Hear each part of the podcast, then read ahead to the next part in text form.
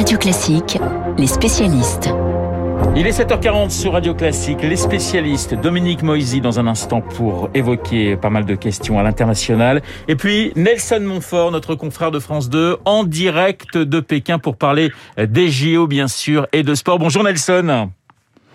Bonjour Renaud, bonjour à vous tous. Alors je pense que vous devez avoir un sourire assez euh, incroyable sur votre visage puisque les Français Gabriela euh, Papadakis et Guillaume Cizeron ont remporté il y a quelques minutes l'épreuve de danse sur glace. Nelson, l'or olympique, c'était la seule médaille qui manquait à un palmarès assez extraordinaire. Vous commentiez euh, pour nos confrères de France Télévisions leurs prestations. Il y avait beaucoup de, de tension, il y avait beaucoup de pression.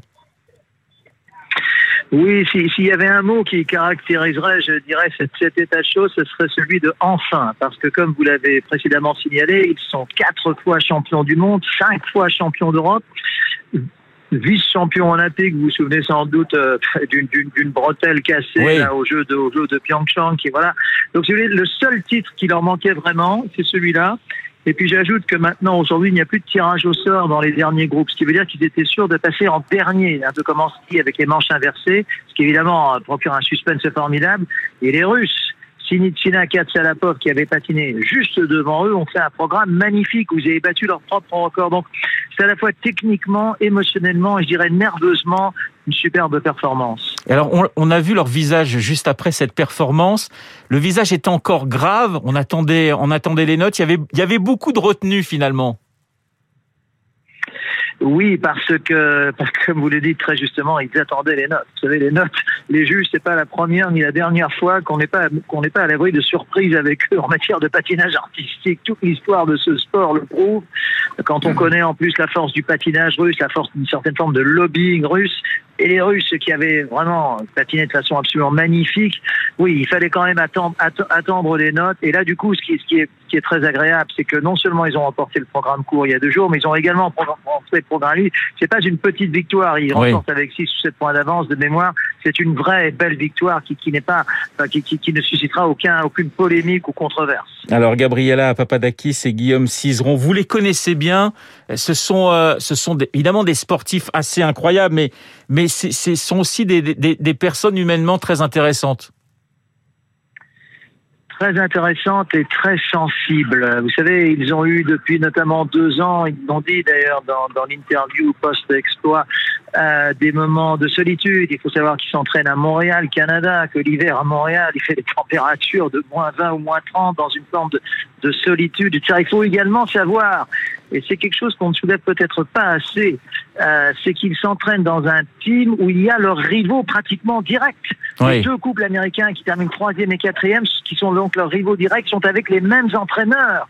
Ça, c'est pratiquement du jamais vu. Donc, il faut vraiment une, il faut avoir une confiance totale dans le dans le team, dans dans, dans l'encadrement, etc., pour ressortir vainqueur de cela.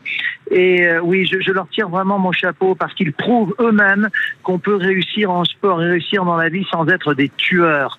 Il y a pas mal de clichés autour de ça et c'est pour ça que c'est une très très belle victoire. C'est ce qui récompense non seulement des grands patineurs mais également des, gens bien. Une dernière question, euh, Nelson. C'est la troisième médaille d'or pour euh, l'équipe de France. On est à 11 médailles. Il y a effectivement cette, cette victoire en danse sur glace et puis il y a le biathlon. C'est plutôt pas mal parti finalement pour la France. On vise 15 médailles. On est dans les temps, on est dans les clous. Oui, ça n'avait pas très bien démarré. Nous sommes recordman en matière de médailles d'argent. Vous savez que le classement, évidemment, c'est surtout les médailles d'or. Absolument. Vous pouvez avoir un pays avec une ou deux médailles d'or et zéro autre médaille qui se trouve en tête devant un autre pays qui a quatre ou cinq médailles d'argent et trois médailles de bronze? Ce qui peut d'ailleurs se discuter par rapport à la force d'un pays. Mais là, c'est sûr que cette médaille-là euh, permet à la France de remonter au classement des médailles. Mais j'ajoute qu'elle est vraiment particulièrement belle. Merci beaucoup Nelson d'avoir été ce matin en direct de Pékin. Nelson Montfort, eh bien, on va essayer de retrouver le plus souvent possible. Je vous souhaite une excellente journée et une très belle Marseillaise avec euh, ce couple vainqueur Gabriela Papadakis et Guillaume Cizeron. Après le sport, nous allons passer à l'international avec Dominique Moisy. Bonjour Dominique, vous êtes conseiller spécial à l'Institut Montaigne et chroniqueur euh, aux échos. Nous prenons avec vous la direction de Kaboul et de l'Afghanistan. Vous tirez ce matin la sonnette d'alarme car la situation humanitaire est tout simplement catastrophique.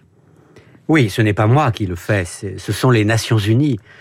qui viennent de, publier un rapport montrant que aujourd'hui, plus de 50% de la population afghane est au bord de la famine. Après quatre décennies de guerre, et peut-être plus, euh, le pays est à bout de souffle. Il connaît euh, sa pire crise humanitaire avec euh, la faim, le froid, la sécheresse. Quand on regarde les images qui nous viennent d'Afghanistan, on a plutôt l'impression d'être en Afrique plutôt que dans ce pays. Dominique Moïse, l'Occident a zappé, j'allais dire, ces derniers mois, la question afghane. Aujourd'hui, il y a un dilemme pour les Occidentaux d'intervenir ou de ne pas traiter avec les talibans si euh, on veut respecter euh, nos principes, euh, les talibans n'ont pas bougé, ni sur la question des femmes, ni sur la question de l'éducation, ni bien entendu sur la question de la presse ou toutes les libertés. C'est un régime intolérant, incompétent et violent. Mais face à cela, il y a la réalité. C'est nous, à travers notre embargo, à travers euh, notre refus de renouer des relations avec les talibans, qui condamnons à la mort une partie de la population afghane. Donc, Dominique Moisy, pour vous, il faut intervenir, il faut aider l'Afghanistan, quel que soit le régime. De toute façon, nous allons à un moment donné reconnaître ce régime. Autant le faire très vite pour mettre fin à cet embargo qui est réellement criminel quand on en voit euh, les conséquences. On ne sert pas la cause des femmes afghanes en les laissant mourir de faim. Et je veux dire, on a dépensé tellement d'argent pour aider euh, ce pays militairement au cours des dernières décennies, il suffirait d'une somme infime par rapport à ce qu'on a dépensé déjà pour maintenir le pays en dehors de la famine. Dominique Moisy, je quitte l'Afghanistan. J'aimerais vous poser une question sur l'Ukraine. La tension, on le sait, est extrême. Et la question finalement est, toujours la même.